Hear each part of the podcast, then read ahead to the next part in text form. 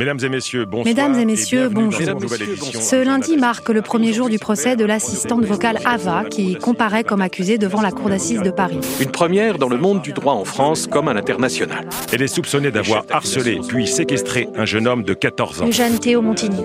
La mère de la victime est inconsolable. Tout le monde est en état de choc. Il s'agit d'un procès sans précédent puisqu'Ava est la première entité numérique à être soupçonnée de séquestration avec la conséquence aggravante qu'elle aurait provoqué la mort, celle d'un adolescent de 14 ans, Théo Montigny. Bien que les faits soient encore à établir par les enquêteurs, témoins et experts présents aujourd'hui, Ava semble avoir joué un rôle majeur dans la mort de l'adolescent. De nombreuses personnes se sont réunies dans différentes villes de France afin de protester contre les dérives du numérique et l'usage excessif qui en est fait, notamment par les jeunes générations.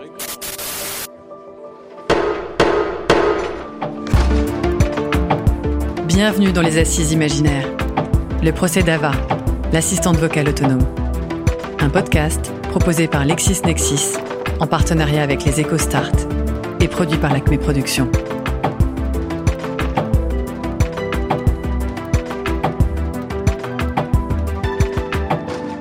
Épisode 1 L'ouverture.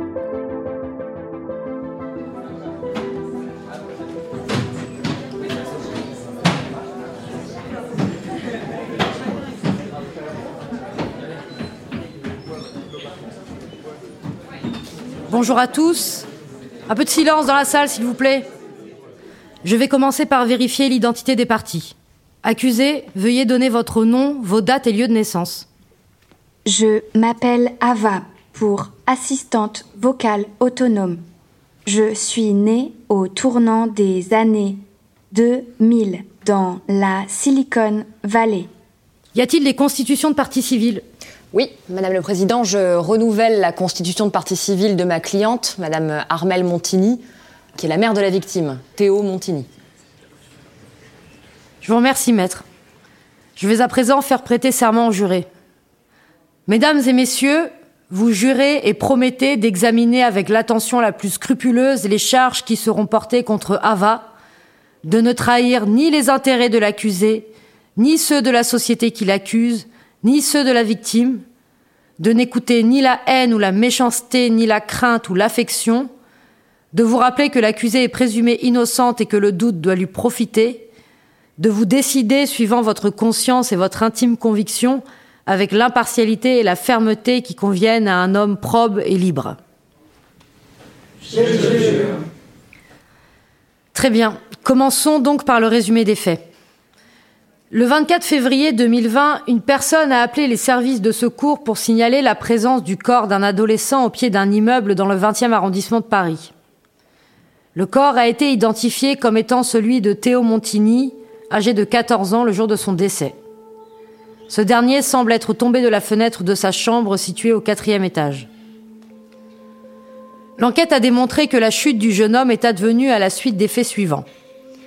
Le lundi 24 février 2020, Théo est victime d'un choc anaphylactique causé par une réaction allergique alimentaire. Ce choc entraîne une déformation de son visage.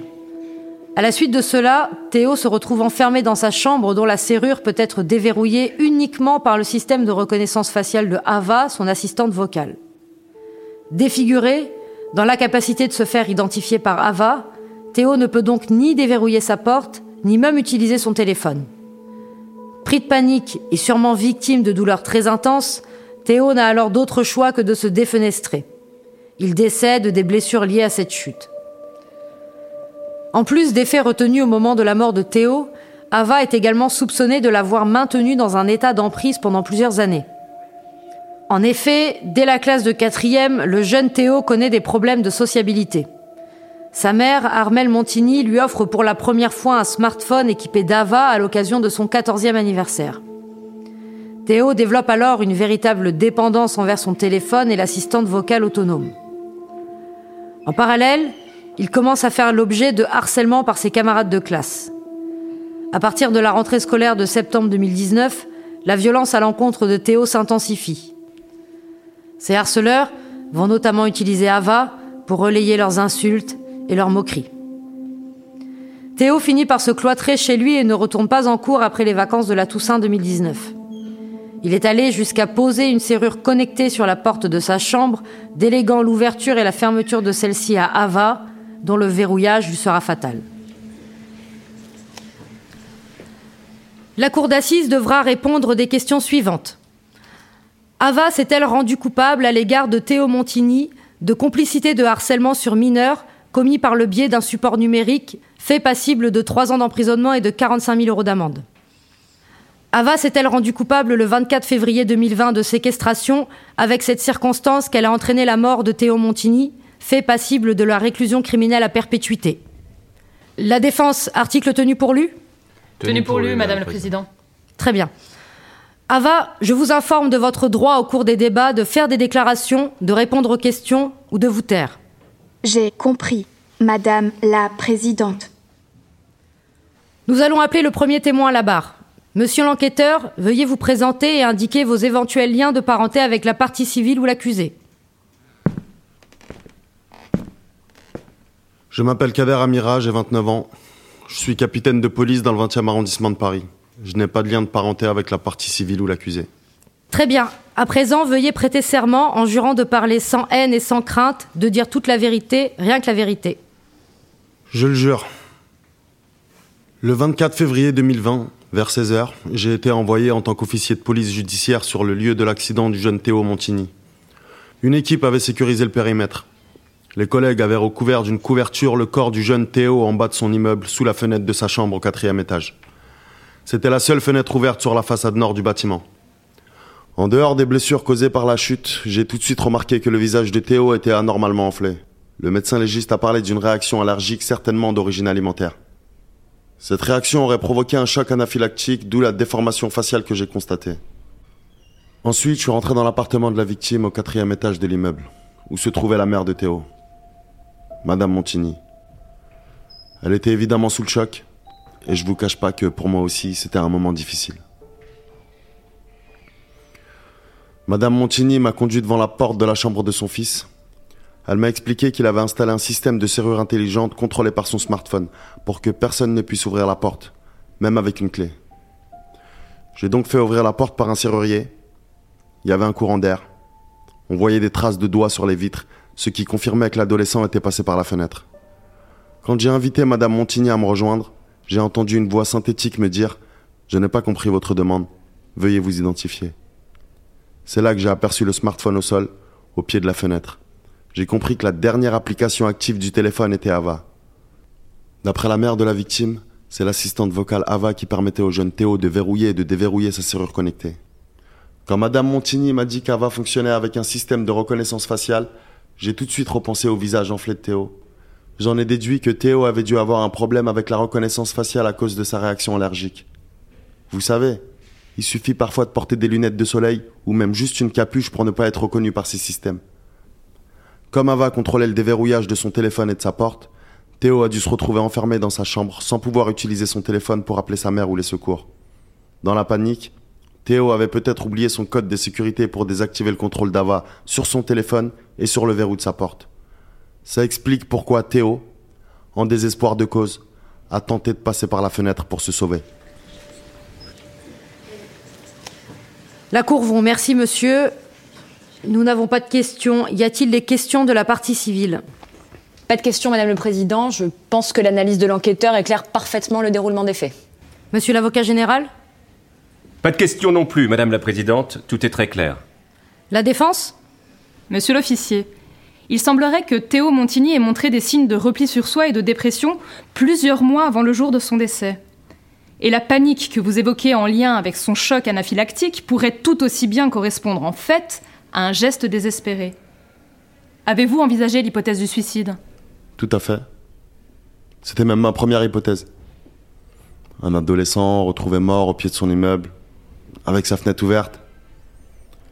Ce qui m'a fait abandonner cette piste, c'est l'examen des données fournies par notre spécialiste d'informatique judiciaire.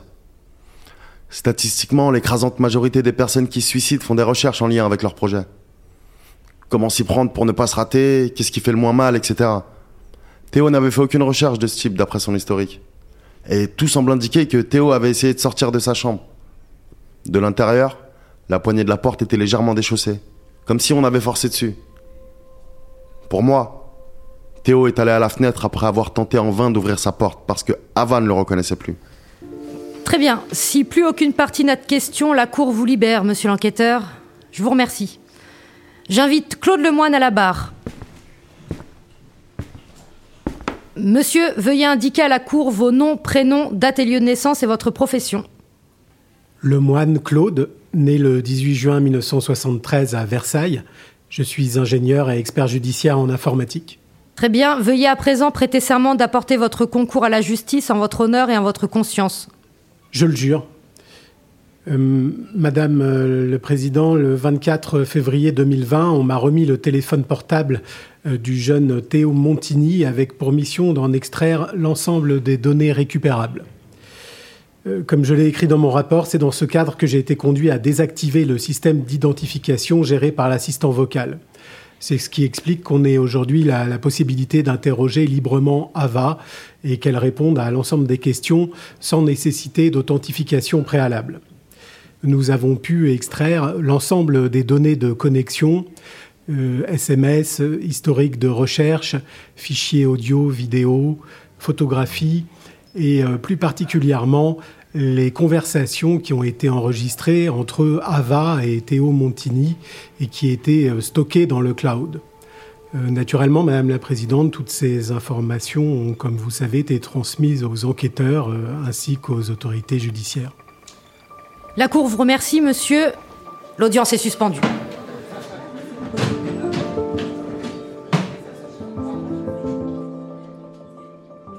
Dans le prochain épisode, il fait froid mais très beau ce jour-là. Un grand soleil. Et je vois quelque chose briller au sol. Une couverture thermique. Et un corps.